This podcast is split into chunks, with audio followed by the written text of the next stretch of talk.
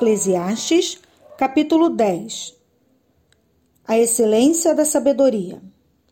Assim como algumas moscas mortas podem estragar um frasco inteiro de perfume, assim também uma pequena tolice pode fazer a sabedoria perder todo o valor. Para quem é sábio, é muito natural fazer o que é certo, mas para o tolo, o natural é fazer o que é errado. Todos percebem que ele é tolo, até os que não conhecem notam a sua falta de juízo. Se uma autoridade se zangar com você, não peça demissão. Erros sérios podem ser perdoados se você não perder a calma. Eu tenho visto neste mundo uma injustiça que é cometida pelos que governam. Eles colocam pessoas tolas em altos cargos e deixam de lado pessoas de valor. Tenho visto escravos andando a cavalo e príncipes andando a pé, como se fossem escravos. Quem abre um buraco cairá nele. Quem derruba um muro será mordido por uma cobra. Quem arranca pedras será ferido por elas. Quem racha lenha acabará se machucando. Se você deixa o machado, perde o corte e não o afia, terá que trabalhar muito mais. É mais inteligente planejar antes de agir.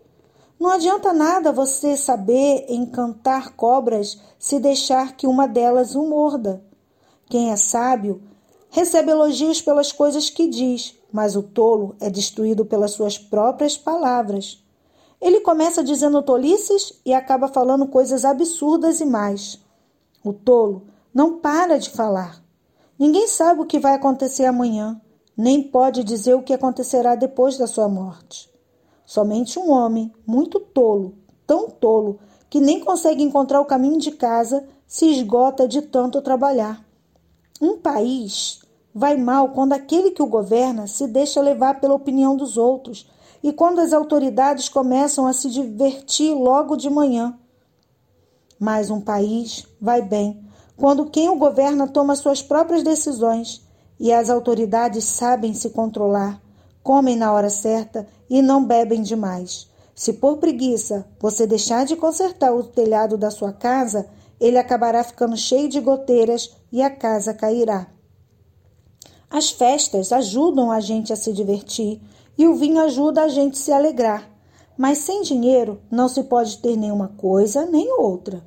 Não critique o governo, nem mesmo em pensamento, e não critique o homem rico, nem mesmo dentro do seu próprio quarto, pois um passarinho poderia ir contar a eles o que você disse.